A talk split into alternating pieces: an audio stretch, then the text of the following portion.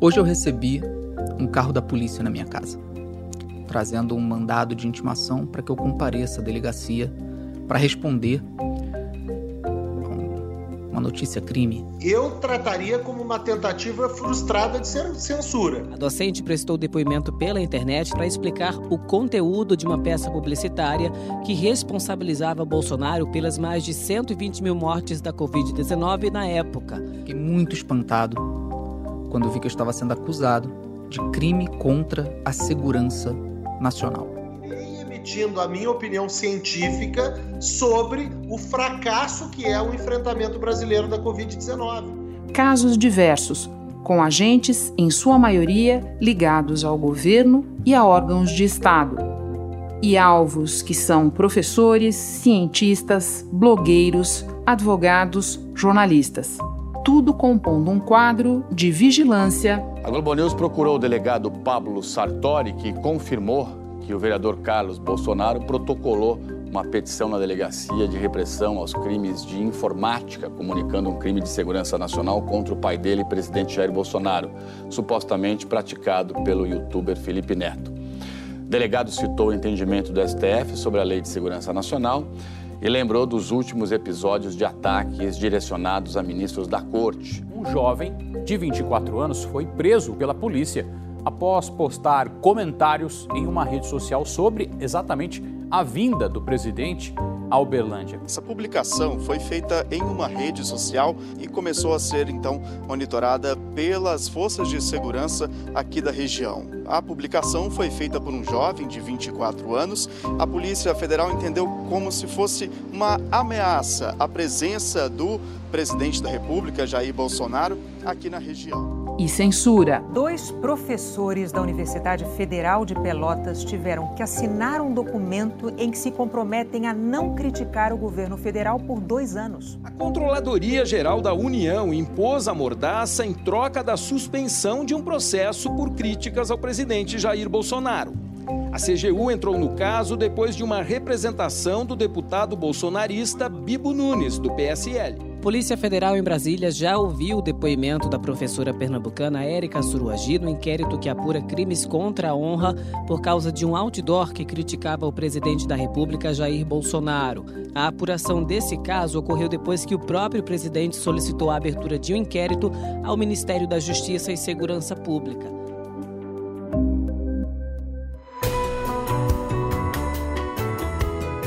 Da redação do G1. Eu sou Renata Luprete e o assunto hoje é o estado de intimidação. Em pauta, iniciativas do governo e de instituições ligadas ao Estado para criminalizar a liberdade de expressão e os movimentos sociais.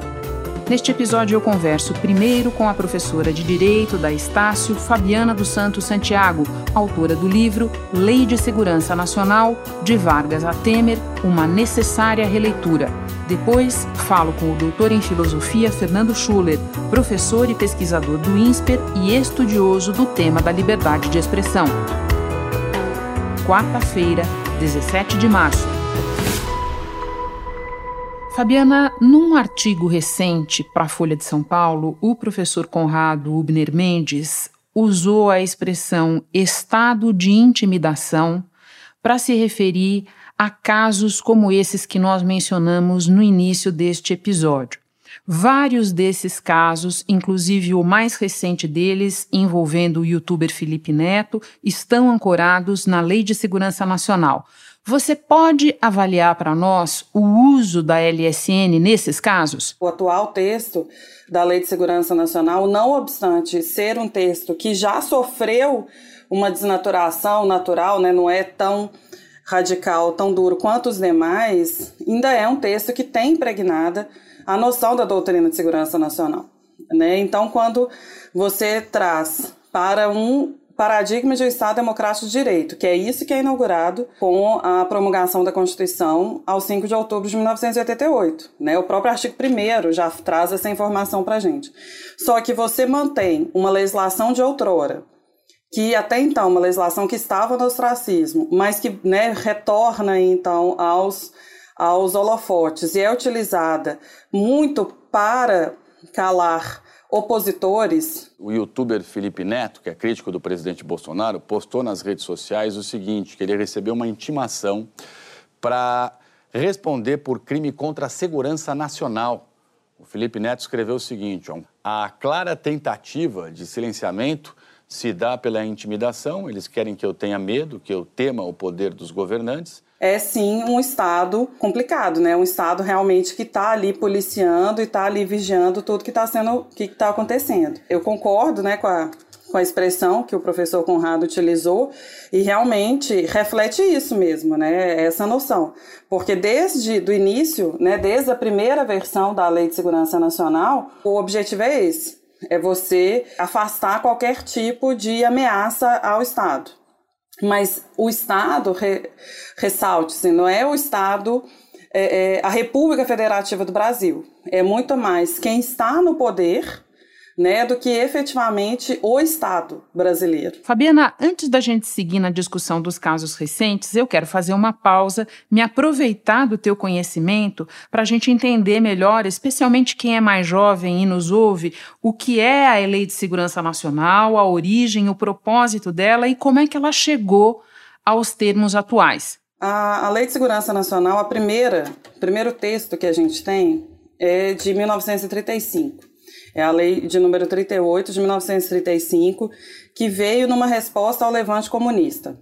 E aí o Vargas, então, publica essa lei e utiliza, inclusive, para levar o partido é, de oposição à clandestinidade. Né? Na sequência, a gente tem a criação do Tribunal de Segurança Nacional, ligado à Justiça Militar, tribunal esse que só vai deixar de existir com o fim do Estado Novo. Em 1953, ela, ela sofre uma alteração no sentido de ser um, um, texto mais preocupado com a segurança externa do país.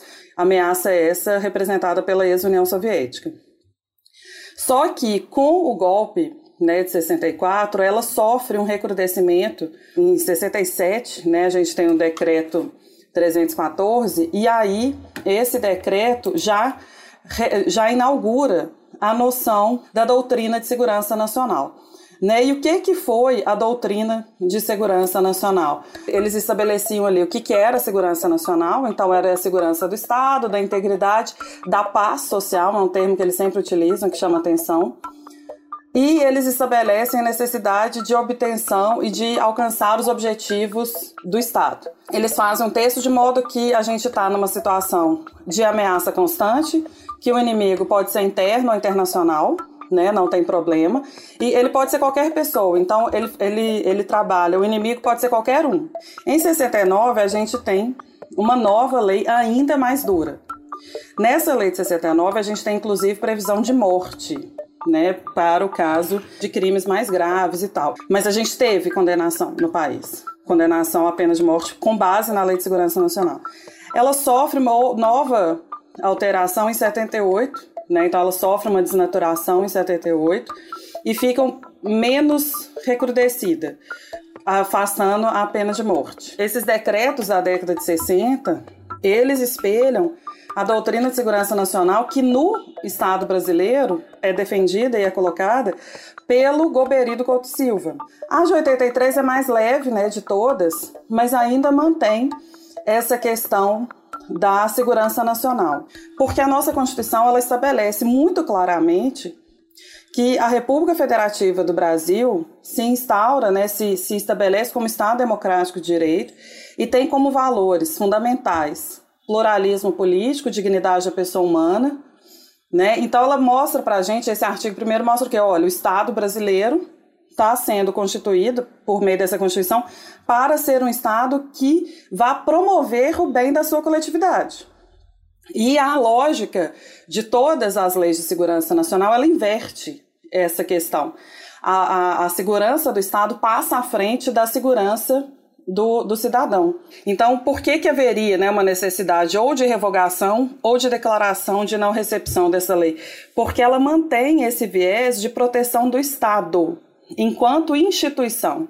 Né, enquanto é como se o Estado fosse um fim em si próprio. A, a, a lei ela viola né, essa lógica de segurança humana. Ela vai contra a lógica do Estado Democrático de Direito. Por isso que ela está equivocada, né? ela, ela deveria ser afastada. Não na sua totalidade, porque a gente tem sim que ter uma, uma meio de proteção ao Estado Democrático de Direito. Fabiana, além dos casos recentes que têm em comum o fato de envolverem críticos do governo, digamos assim, de, dos mais diferentes tipos, a LSN foi usada recentemente para embasar a prisão do deputado Daniel Silveira, determinada pelo ministro do Supremo, Alexandre de Moraes.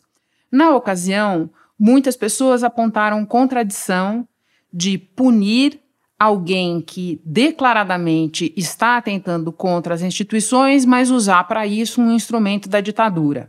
Você vê essa incompatibilidade? Existe algum uso legítimo para a Lei de Segurança Nacional? O texto da Lei de Segurança Nacional, em alguns aspectos, né, alguns artigos, ele é necessário, porque ele defende o Estado Democrático de Direito e o exercício dos três poderes. Né? E, o, e, e, a tripartição de poderes é essencial, imprescindível para o Estado Democrático de Direito. E quando um representante de um dos poderes né, utiliza da internet para propagar e, e insuflar a população contra o outro poder, o grau, né, a ofensa que ele, a periculosidade que ele está gerando com aquela, com aquela ação é, é, é, muito maior do que, por exemplo, uma pessoa ir à mídia e falar é, é, isso ou aquilo do presidente. O YouTube anunciou que removeu o vídeo publicado pelo deputado Daniel Silveira por violar a política do canal sobre assédio e bullying. Os procuradores avaliaram que depois do vídeo já existiam elementos suficientes para denunciar o deputado Daniel Silveira por crimes como praticar agressões verbais e ameaças contra os ministros da corte para favorecer interesse próprio estimular o uso de violência para tentar impedir o livre exercício dos poderes legislativo e judiciário, incitar a animosidade entre as Forças Armadas e o STF. Ele é representante de um dos poderes, conclamando a coletividade, a população, para é, é, ir contra o outro poder. Né? Então, o potencial lesivo dele, né, dessa fala, é muito maior do que o potencial lesivo de alguém que expõe uma crítica contra o chefe do Poder Executivo. Foi um pedido do senhor Carlos Bolsonaro, aparentemente impulsionado pelo fato de eu ter chamado o presidente da República, seu papai, de genocida. A defesa do Estado Democrático de Direito se faz importante. Tanto que no, o projeto de lei que está em trâmite no Congresso Nacional é para revogar a Lei de Segurança Nacional e promulgar uma lei de defesa do Estado Democrático de Direito das instituições democráticas. Então, naquele caso, eu, eu entendo que houve uma defesa dessas instituições. Bom, por fim, e para não dizer que falei apenas de flores, no caso da Lei de Segurança Nacional, vou citar aqui outros episódios recentes ofício do Ministério da Educação para prevenir e punir atos considerados político-partidários nas universidades, professores de federais tendo que assinar termo de ajustamento de conduta, se comprometendo a não fazer manifestações de desapreço pelo presidente da República, órgãos como IPEA e ICMBio impondo censura prévia, criminalização de ambientalistas.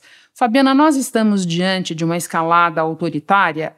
Qual é o denominador comum de tudo isso que nós estamos discutindo aqui? A doutrina de segurança nacional, ela trabalha muito com o, o controle da informação. Então, ela quer saber de todas as formas, inclusive, né, na época, ilegal, algumas ilegais, tudo que está sendo falado. Então, todas as informações o Estado quer ter acesso para controlar. Não é à toa que há a criação do, do SNI, né, do Serviço Nacional de Informação. Então, quando o Estado, numa, num, num paradigma de Estado democrático de direito, começa a, a estabelecer sanções, estabelecer limites, né, aquilo que vai ser dito dentro das universidades federais, né, dentro de instituições de ensino, dentro dos órgãos, na verdade ele está querendo controlar, né, de todas as formas ali a, a informação e impedir a oposição de, de, de, todas as formas possíveis. Em fevereiro, o Ministério da Educação mandou ofício às instituições federais de ensino superior, reproduzindo uma recomendação do Ministério Público Federal para prevenir e punir atos político-partidários nas instituições públicas federais de ensino. Mas o Supremo Tribunal Federal já tinha decidido no ano passado, por unanimidade, que é inconstitucional qualquer ato contra a livre manifestação de ideias em universidades públicas ou privadas. Então, ele está, é, é, na verdade, afastando uh, o que é mais importante à democracia, que é o debate. Né? A democracia se faz com debate. Fabiana, só complementando, vou usar um dado que você mesma deu numa entrevista recente: 51 inquéritos abertos pela Polícia Federal apenas no ano passado com base na LSN, que vinha, durante muitos anos, esquecida e empoeirada no armário. Fabiana, muito obrigada pela conversa tão instrutiva. Bom trabalho para você. Muito obrigada, Renata. Fernando, eu falava com a professora Fabiana sobre os recentes usos da Lei de Segurança Nacional, na maioria dos casos, contra críticos do presidente da República. Eu sei que você tem uma definição para isso, que é a da tragédia dos comuns. Pode explicar? Olha, Renata, eu diria o seguinte: quer dizer, é uma tragédia dos comuns porque o comportamento de um dos lados do jogo incentiva o comportamento do outro lado. Tá? Então você teve, e é triste dizer isso, porque liberdade de expressão não deveria ter lado. Né? Nós não deveríamos ser seletivos em termos de liberdade de expressão. Não é? Aliás, a liberdade de expressão foi criada, eu estudo isso há muitos anos, é para que exatamente se trate de direitos universais, independente se você é de esquerda, se você é de direita, se você apoia o governo, se você é um crítico do governo. No Brasil, nós temos um problema mais grave ainda, que nós temos uma lei que é de 1983, do general João Batista Figueiredo, lá no finalzinho do regime militar, naquele período já da transição democrática, numa lei completamente anacrônica para o momento que o Brasil vive. Falta coragem, no fundo, para o Congresso, para o Supremo Tribunal Federal revogar a Lei de Segurança Nacional. O que me impressiona é que 30 anos depois da Constituição, quando o próprio Supremo já revogou a lei de imprensa em 2009. Para 10 dos 11 ministros do Supremo, a lei de imprensa, escrita em 67, durante a ditadura militar, era um obstáculo à liberdade de expressão garantida na Constituição. É, me lembro aquele processo contra a censura prévia de biografias, que o Supremo derrubou. Enfim, ou, ou se consagrou o princípio da liberdade de expressão. Eu, eu trabalho muito com esse tema e participo de instituições que defendem a liberdade de expressão. Eu me lembro que a gente organizava até quatro, cinco anos atrás, seminários, congressos sobre liberdade de expressão, e era um tédio. Não é que era um tédio, desculpa, mas era assim, era, havia um grande consenso de que nós, nós tínhamos que garantir coisas que foram conquistadas com muita dureza no, no passado recente. É? Bom, agora o tema da liberdade de expressão é como se ele tivesse tornado subversivo. É?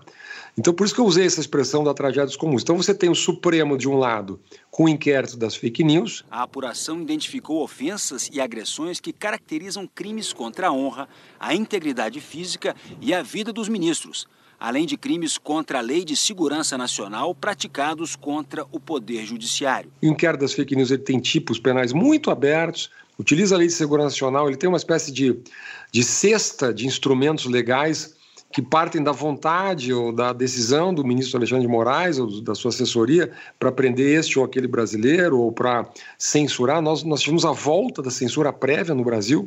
Né? A gente não pergunta, mas por que o, o empresário Luciano Hang, dono da Van, tem as suas redes sociais bloqueadas, algumas delas bloqueadas? Por quê? Por o risco de cometimento risco potencial de cometimento de crime futuro, alguma coisa nessa linha, quer dizer, isso é censura prévia. O país está confortável com isso? Não... E aqui é absolutamente irrelevante se é de esquerda, de direita, são cidadãos brasileiros, não é? e que são enquadrados, digamos, dessa maneira. A minha impressão é que o governo, o governo não tem nenhum poder para é, o governo federal, digamos assim, para é, utilizar esses instrumentos. Ele pode, pode, no caso, por exemplo, agora recentemente desse é, comunicador, blogueiro, não sei, o Felipe Neto, na minha opinião, é um uso absolutamente absurdo da Lei de Segurança Nacional. E aí você tem a tragédias comuns, quer dizer, né, quer dizer você começa uma, uma luta, uma guerra de utilização de um lado, de utilização do outro lado, e no fim todos perdem. Quer dizer, perde a civilidade, o debate público. E, e, é curioso isso, né? Sempre quando a lei é utilizada contra o lado que eventualmente a gente não gosta, a gente acha bacana, né? A gente acha que tem que calar, que tem que banir das redes sociais sociais, que tem que bloquear ou até prender.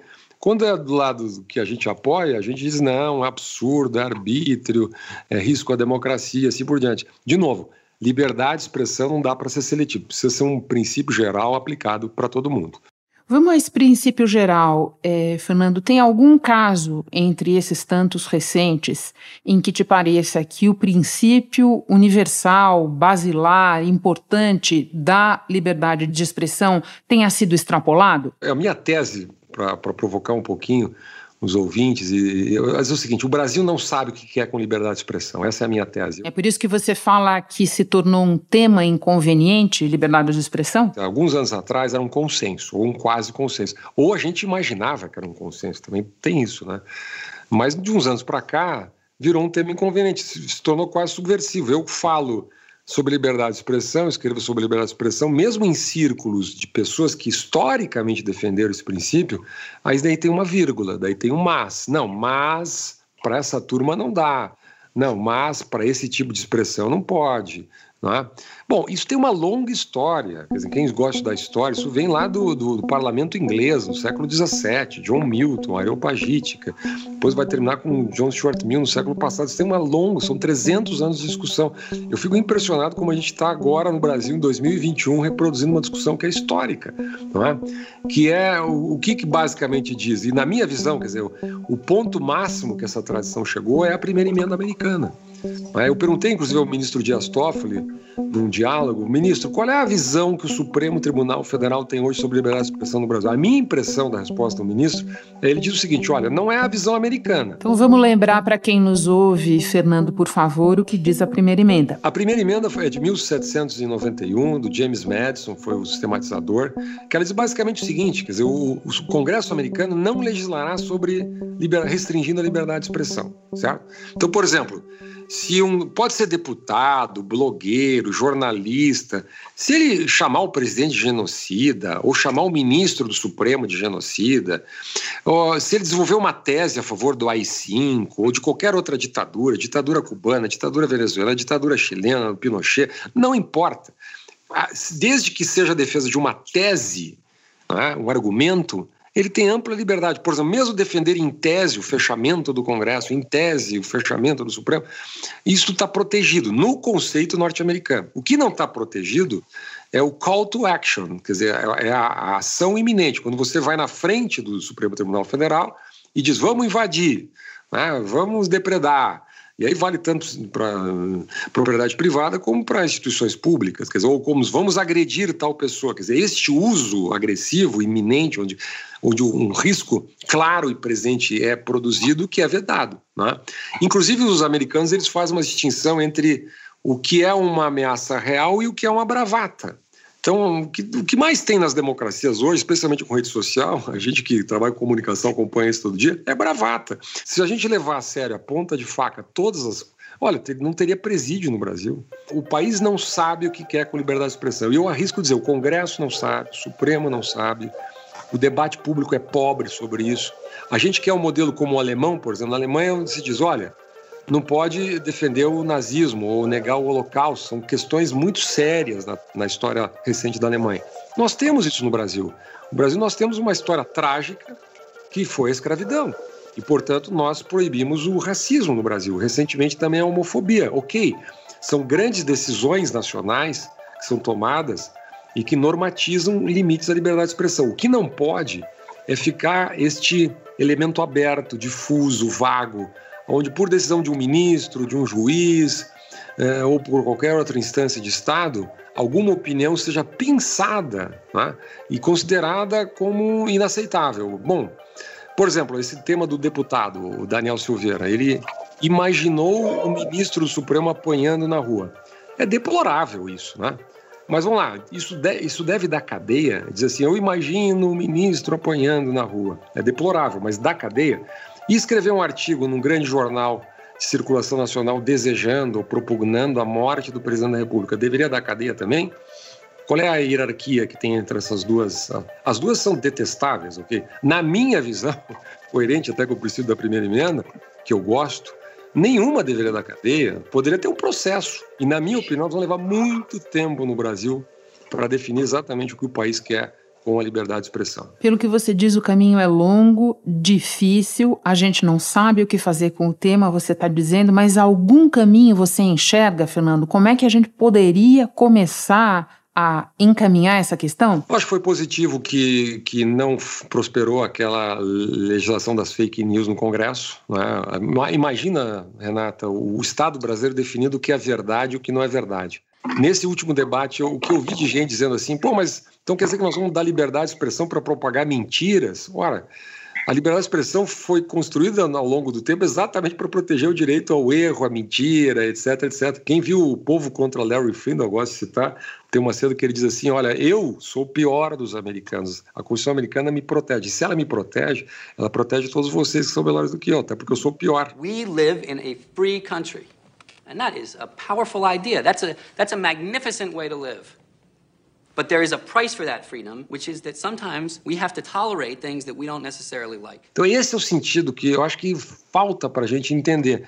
Qual é o caminho para fazer isso? Olha, eu acho que começa pela opinião pública, pela imprensa, debates como esse que a gente está fazendo aqui. E a partir daí, eu acho que pressionar as instituições, o Congresso, o Supremo Tribunal Federal, para criar alguma nova normatização. A curtíssimo prazo, eu resumiria numa frase: precisa revogar a Lei de Segurança Nacional, construir um novo instrumento democrático que proteja o Estado, mas garanta a liberdade de expressão. Fernando, muito obrigada pelas considerações todas, pela conversa. Bom trabalho para você. Grande abraço, Renato. Prazer. Neste episódio você ouviu um trecho do filme O Povo contra Larry Flint, distribuído pela Columbia Pictures do Brasil. Ouviu também áudios de reportagem da CBN Recife. Este foi o assunto podcast diário disponível no G1 e também no Globoplay, Google Podcasts, Apple Podcasts, Spotify, Castbox, Deezer, Amazon Music. Nas plataformas digitais de áudio dá para seguir a gente e assim não perder nenhum episódio. Eu sou Renato Loprete e fico por aqui. Até o próximo assunto.